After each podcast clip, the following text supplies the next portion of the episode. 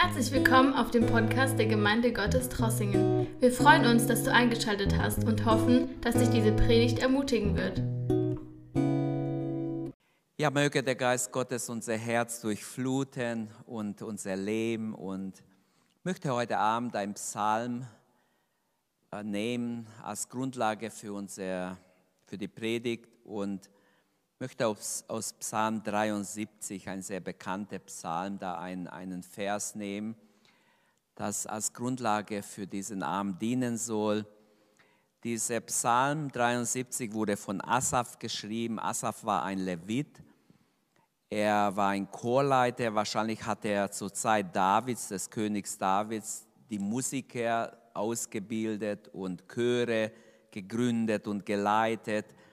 Und man kann auch denken, er hat Orchester geleitet, also Instrumente. Ähm. Der Psalm 73 behandelt ein Thema, das bis heute sehr aktuell geblieben ist. Warum leidet der Gerechte oder der Gottesfürchtige? Wieso leiden gottesfürchtige Menschen? Und es beginnt eigentlich mit, einem, mit, einem sehr interessante, mit einer sehr interessanten Aussage. Es beginnt damit, Gott ist gut zu Israel. Gott ist gut zu dir und zu mir, zu seinen Kindern, zu seinem Volk. Gott ist gut zu Israel, zu denen, die ein reines Herz haben. So beginnt dieser Psalm. Und mit der Aussage, Gott ist gut, beweist Asaf, dass er einen Gott anbetet, der zutiefst, von dem er überzeugt ist, dass er zutiefst gut ist. Er ist gut zu Israel. Er ist gut zu dir und mir, auch zu uns heute Abend. Die Nähe Gottes war sein Glück. Und so möchte ich lesen den Vers 28, eigentlich am Schluss des Psalmes sagt er, ähm, ich möchte eigentlich äh, mein Thema vielleicht vorher nennen, bevor ich es lese. Drei Stufen der Freude. Drei Stufen der Freude. Wir sollten alle drei gehen. Nicht nur die erste Stufe, nicht nur die zweite, auch die dritte Stufe. Er bekennt in diesem Vers 28, in Psalm 73, Vers 28, das ist meine Freude, dass ich mich zu Gott halte. Das ist die erste Stufe. Und die zweite Stufe, und meine Zuversicht setze auf Gott den Herrn. Meine Zuversicht auf Gott setzen, das ist wichtig. Und eine dritte Stufe der Freude, dass ich verkündige all dein Tun, die Taten Gottes zu verkündigen. Jeder möchte sich eigentlich freuen, denn erst die Freude macht das Leben so richtig lebenswert. Und auch die Nachfolge Jesus sollte kein Last sein, wo wir nur stöhnen und jammern, sondern wo wir glücklich sind. Wir sollen die glücklichsten Menschen auf der Erde sein. Wir, die wir wissen, unser Name steht im Buch des Lebens.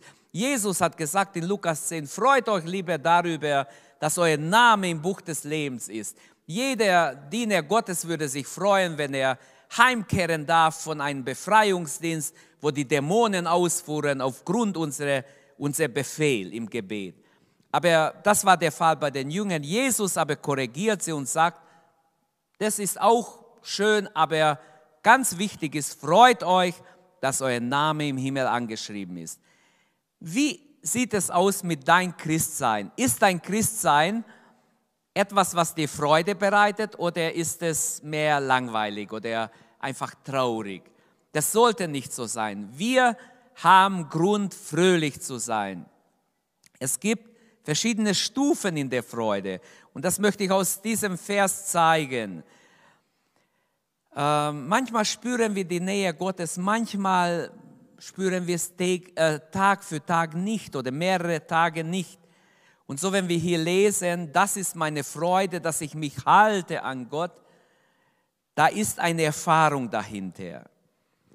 Die drei Stufen der Freude. Die erste Stufe der Freude lautet, ich halte mich an Gott. Das ist eine Entscheidung, die er getroffen hat.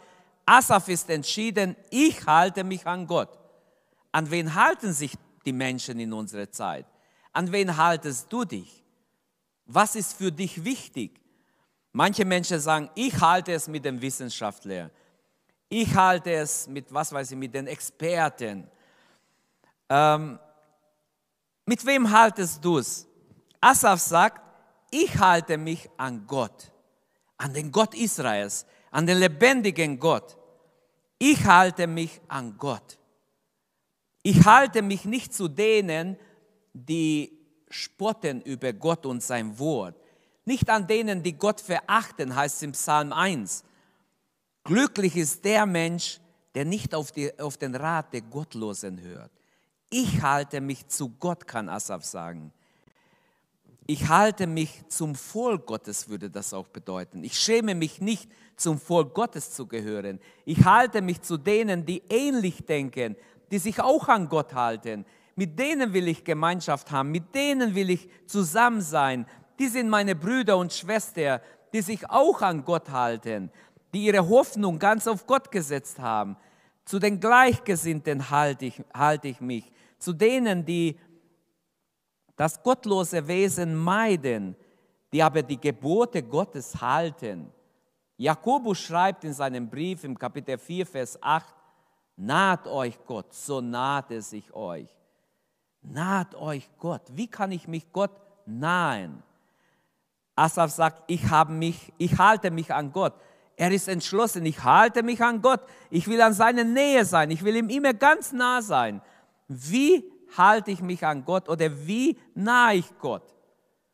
Jeder kann jetzt nachdenken, jeder kann das als Hausaufgabe nehmen für die nächsten Tage. Probiert es aus, was nützt euch, nah bei Gott zu sein? Nützt mehr sein Wort zu lesen, nachzudenken, nützt mehr Gebet, vielleicht beides zusammen zu machen. Wie halte ich mich nah an Gott? Kennst du schon Gottes Nähe? Weißt du, was es bedeutet, wenn Asaf hier schreibt, ich halte mich an Gott? Haltest du dich an, an, an, Gott? Hast du bereits diesen Vers erlebt, erfahren in dein Leben? Ich halte mich an Gott. Glücklich ist der Mensch, der diese Entscheidung getroffen hat. Ich möchte in der Nähe Gottes leben. Ich möchte immer nah bei Gott sein. So hat Jesus gelebt. Bei Jesus sehen wir, er hat immer darauf geachtet, was sein Vater will. Ich muss in dem sein, was meines Vaters Wille ist. Wisst ihr nicht, hatte seinen Eltern gesagt, schon mit zwölf Jahren, dass ich im Willen meines Vaters sein muss? Sie haben sich gewundert, wieso tust du uns das an, dass du einfach zurückgehst in den Tempel?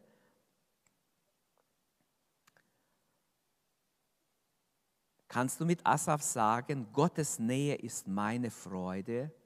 Das ist die erste Stufe der Freude. Wenn wir entdeckt haben, wie gut ist, in der Nähe Gottes zu leben, wie gut ist, mit Gott zu leben, mit seinem Wort zu leben. Die erste Stufe der Freude lautet, ich halte mich an Gott. Das ist eine Entscheidung, die jeder persönlich treffen muss, immer wieder treffen muss. Manchmal entfernen wir uns von Gott. Wir werden gleichgültig unterwegs. Aber dann ist wichtig, wenn wir das merken, wenn uns der Heilige Geist erinnert, dann sollten wir aufwachen und ganz neu die Nähe Gottes suchen. Laute Güte ist Gott für Israel. Er ist gut zu Israel. Er liebt Israel. Er liebt auch sein Volk. Er liebt die, die mit reinem Herzen ihm folgen. Schauen wir uns ein paar Beispiele aus der Bibel an. Wer fällt euch ein? Leider kann ich jetzt eure Antwort nicht hören, aber denkt mal mit mir, wer fällt euch ein? Wer hat sich in der Nähe Gottes aufgehalten in der Bibel? Wenn wir ganz von Anfang denken, erstmal im Alten Testament, paar Namen, nennt mal paar Namen untereinander, wenn ihr nicht alleine seid. Nennt euch paar Namen. Wer hat sich in der Nähe Gottes aufgehalten und war glücklich, war voller Freude?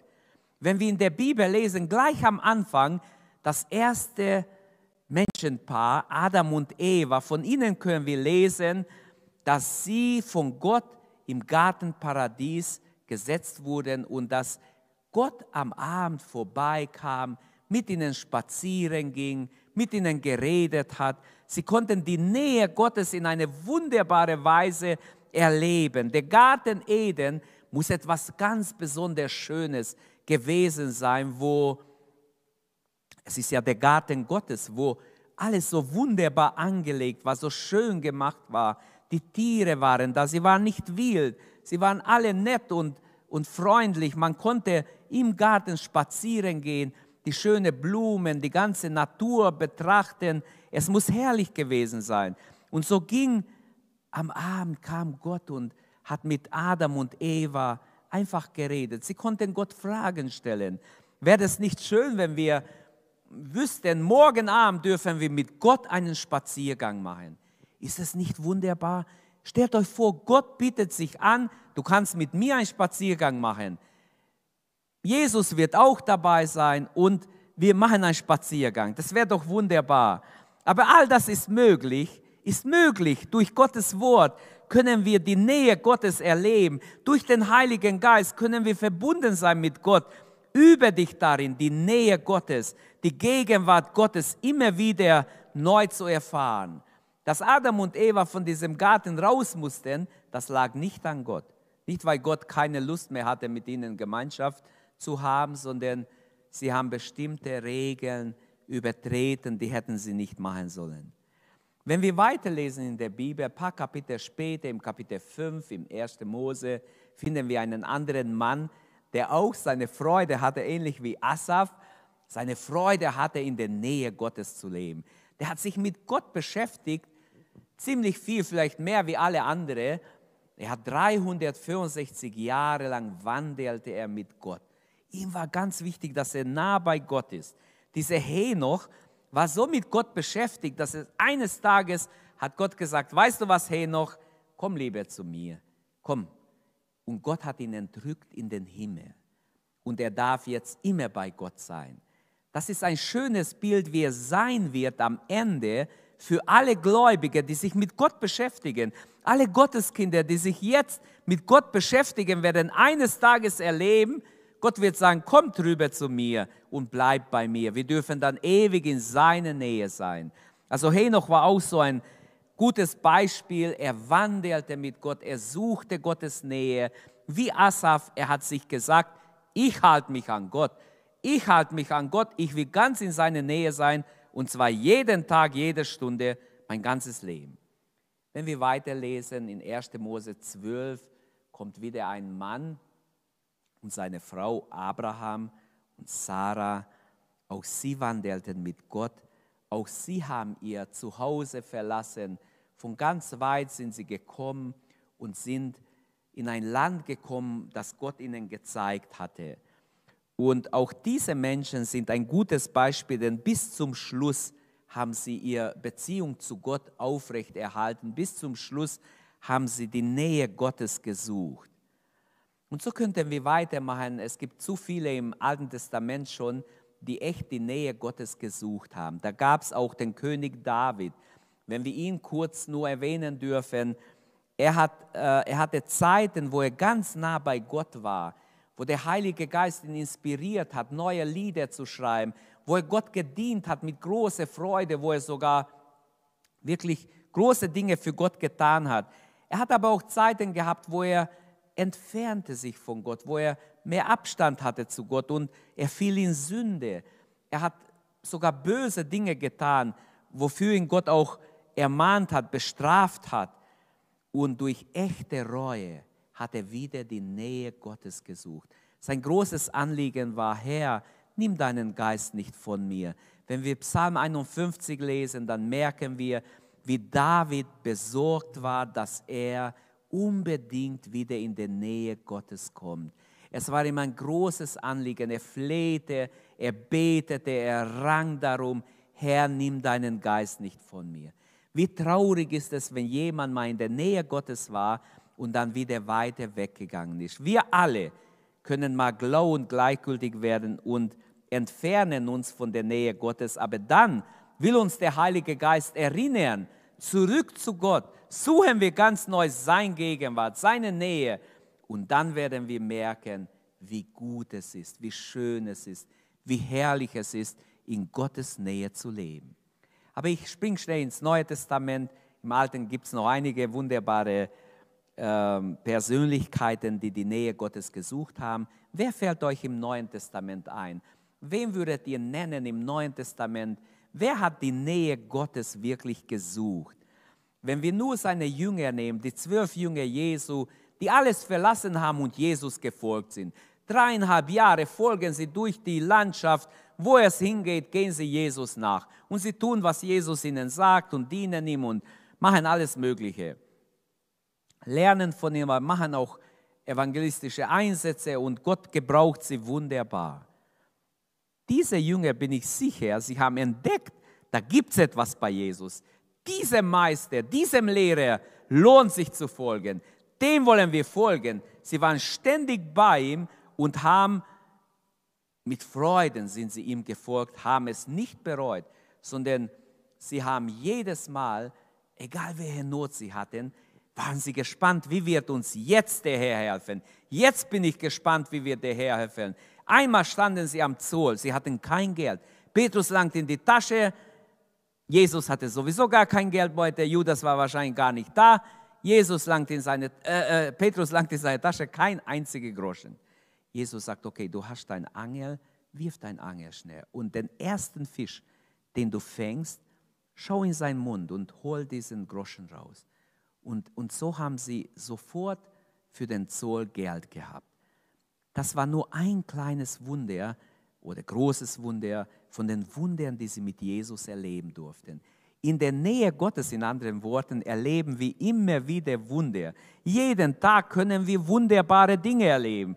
Wunder um Wunder erleben. Unser Leben ist Gnade um Gnade. Ein Wunder kommt nach dem anderen, wenn wir nah bei Gott sind. Dann denke ich an die vielen Kranken, die durch Jesus geheilt wurden. Viele liefen ihm nach. Manchen hat Jesus sogar gesagt, hey, stopp, stopp, stopp. Sag keinem, dass ich dich geheilt habe.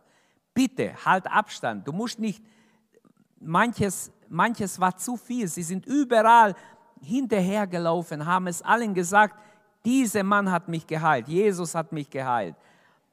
Die vielen Kranken, die Jesus gesund gemacht hat, überlegt mal, wie wunderbar, wie begeistert sie waren, wie schön es für sie war. Wenn wir nur an die Aussätzige denken, sie dürfen wieder raus aus der Quarantäne, zu ihrer Familie gehen und mit ihnen sein und bei ihnen bleiben sogar, wieder in ein normales Leben gehen. Wie wunderbar ist es, wenn Gott diese Gnade schenkt.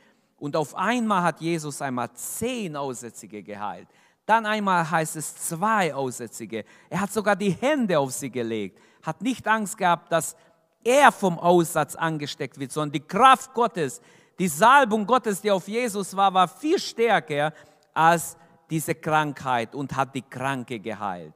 Oder wenn wir an den blinden Bartimäus denken, er war blind am Straßenrand von Jericho und Jesus kommt und er erfährt, Jesus kommt. Er ruft zu Jesus und nachher, als er geheilt war, bin ich mir sicher, er war absolut begeistert. Er wollte unbedingt in der Nähe Jesus sein.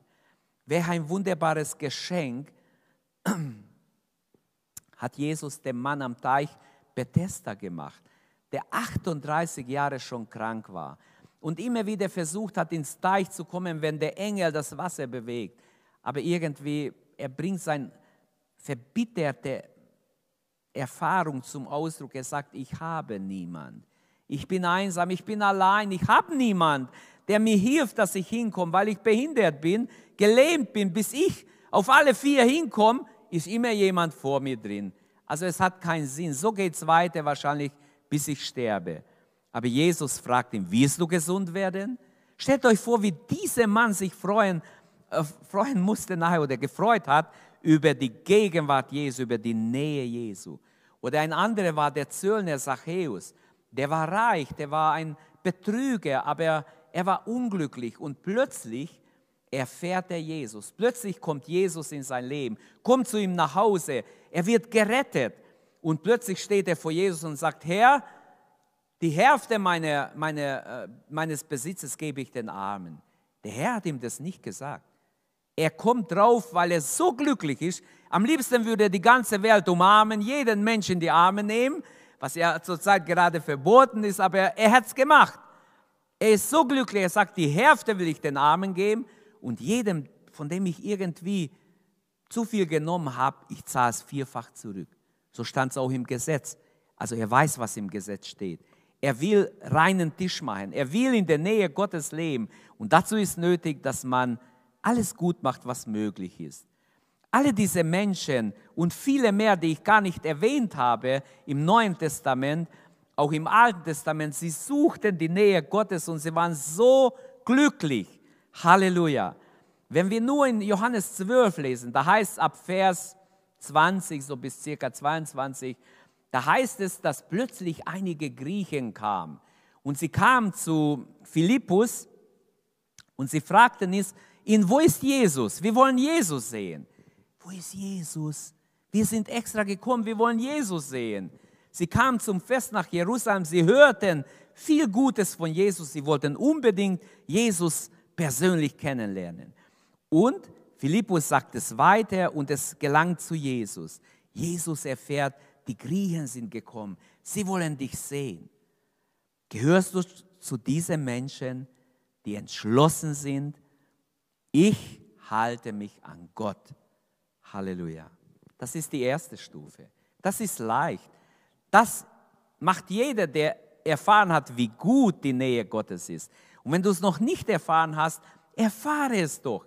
Jetzt, du kannst es erfahren, beschäftige dich mit Gott und du wirst sehen, wie schön es ist, in der Nähe Gottes zu leben. Das bringt uns zur zweiten Stufe. Ich setze mein Zuversicht oder mein Vertrauen auf Gott.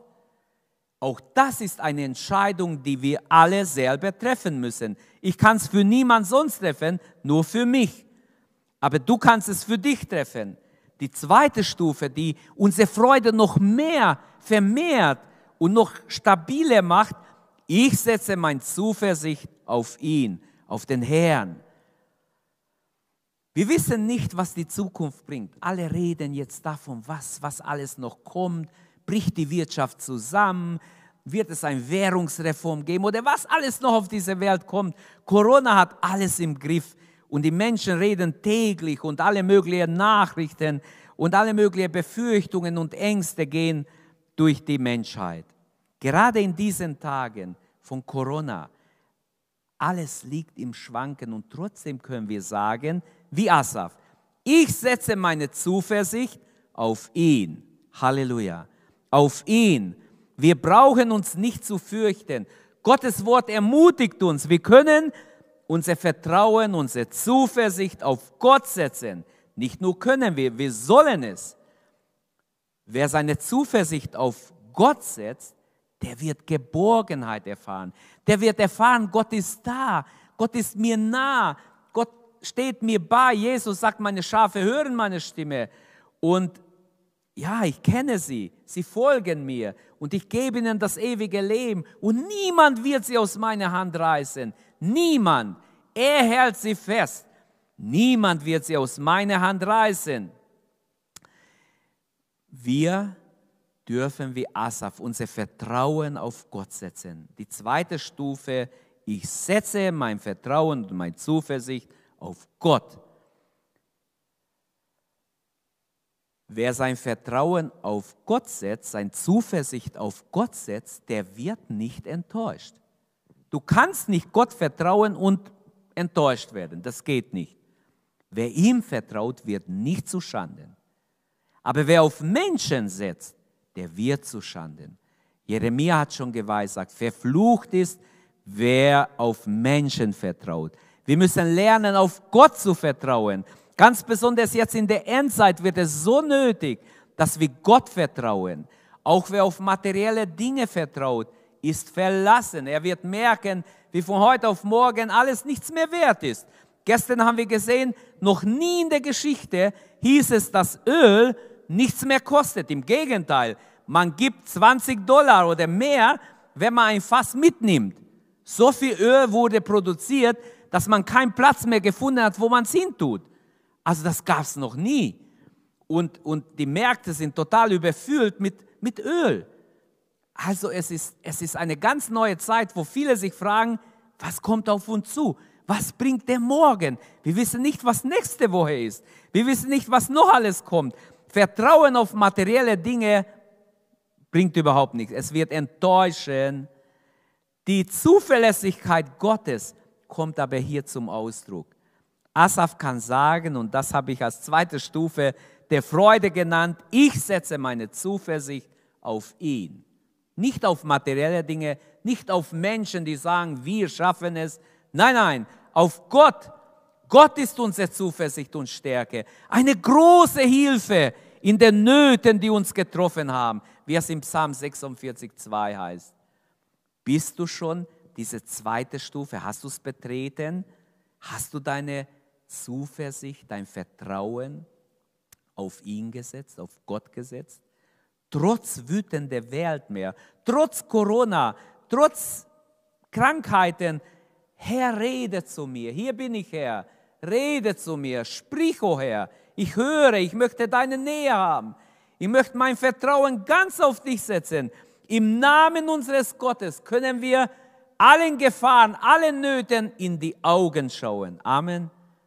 Halleluja. Wie wunderbar. Das, was viele unserer Mitmenschen, was ihnen Angst macht, was sie erzittert, erbebt, das werden wir durch Gottes Gegenwart, durch Gottes Nähe überwinden im Namen Jesu. Wir dürfen unserem Gott vertrauen in jeder Lage. Nicht nur in guten Tagen, auch in schlechten Tagen, auch wenn die Welt untergeht. Unser Gott hat alles in seiner Hand. Viele bleiben bei der ersten Stufe der Freude oder bei der zweiten Stufe hängen. Es gibt noch eine dritte Stufe. Die erste Stufe ist, ich halte mich an Gott. Die zweite ist, ich setze mein Vertrauen auf ihn aber es gibt eine dritte Stufe und mögen wir alle auch diese dritte Stufe gehen. Und die heißt, ich verkündige sein Tun. Seine Taten will ich verkündigen. Ich will erzählen von dem, was Gott getan hat. Auch diese dritte Stufe der Freude sollten wir gehen. Petrus verkündigte am Pfingsttag, was Gott getan hat. Er sagte, das, was ihr seht, hat Gott getan. Und er erklärte den Menschen, die gekommen sind nach Jerusalem, dass es ein Tat Gottes war. Immer wenn ein Mensch Gott erlebt, jeder, der Gott erlebt, hat ein Zeugnis. Nur nicht alle sagen es weiter. Manche bleiben stehen, oh, die Nähe Gottes ist so gut. Oh, ich vertraue Gott und das reicht. Ich, ich rede nicht gerne. Ich halte lieber meinen Mund. Ich bin schüchtern. Nein, die dritte Stufe der Freude ist so nötig. Liebe Geschwister und Freunde, möge es Gott geben, wenn wir wieder zusammenkommen, dass wir die Zeugnisse bremsen müssen, dass wir zu viele Zeugnisse haben und zur Ehre Gottes immer wieder Zeugnisse von ganzem Herzen ausgesprochen werden. Ich verkündige seine Taten. Das ist eine Entscheidung, die auch der Asaf treffen musste, die auch ich und du treffen muss. Jedes Mal, wenn es geht, ein Zeugnis zu geben, den Menschen um uns herum, überall, den Nachbarn, Freunden, mit denen wir zu tun haben, gibt Zeugnis von den Taten Gottes. Auch wir wollen mit Freuden bezeugen, was Gott in unser Leben getan hat, was Gott für uns, was wir erlebt haben. Gib Zeugnis, wie Gott dich persönlich geführt hat, wie Gott zu dir geredet hat, wie Gott dich geleitet hat, wie Gott in deine Familie, in dein, äh, im Leben deiner Kinder vielleicht oder wo auch immer gewirkt hat wie Gott dir vergeben hat, wie Gott dir Neubeginn gegeben hat oder wie er dich geführt hat in dein geistliches Leben. Wir sollen ein fröhliches Zeugnis geben. Nicht so ein Jammerzeugnis, sondern ein fröhliches Zeugnis. Einfach zur Ehre Gottes. Was Gott getan hat, ist einfach wunderbar. Ich wünsche euch Erfahrungen mit Gott. Ich wünsche euch, uns allen, auch mir, dass wir auf diese dritte Stufe Erfahrungen machen, wenn wir Zeugnis geben, andere werden gesegnet, andere werden ermutigt, andere werden ihre Hoffnung auf Gott setzen, weil wir, weil sie sehen, in unser Leben hat Gott gewirkt. Es werden Menschen da sein, die es hören, ob im Gottesdienst oder online oder wo auch immer, unterwegs in unser Alltag. Sie werden es hören und sie werden glauben.